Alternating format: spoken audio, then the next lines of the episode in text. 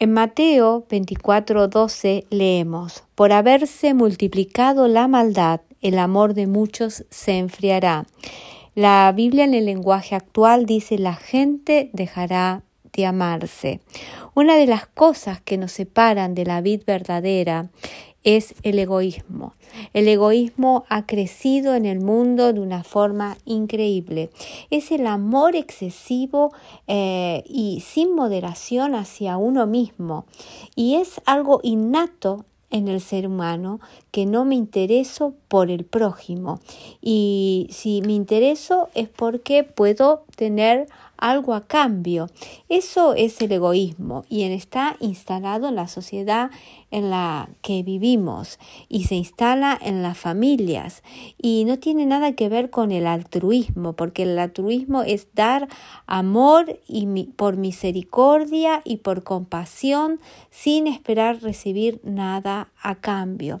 Cuando leemos segunda de Timoteo capítulo 3, el apóstol Pablo le dice a Timoteo, ahora bien, ten en cuenta que los últimos días vendrán tiempos difíciles, la gente estará llena de egoísmo y avaricia, y es el común denominador en en muchas situaciones, que pensamos en nosotros mismos.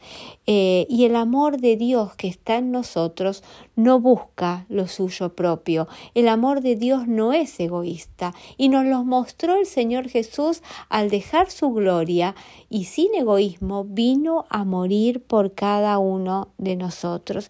En Filipenses también Pablo nos dice en el capítulo 2 versículo 4, no mirando cada uno lo suyo propio, sino cada cual también por lo de los otros.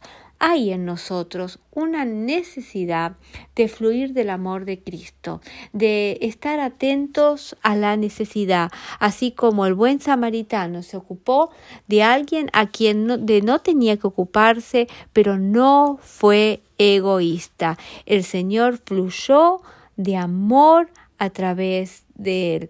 Es una decisión del corazón y es una actitud de vida a no pensar en mí mismo, sino brindarme en amor hacia los demás. No dar las migajas que me sobran, sino dar de lo que tengo para el prójimo. Y eso es lo que quiere el Señor con cada una de nosotras, que tengamos un, corazón generoso, viendo la necesidad, obrando con misericordia y con compasión.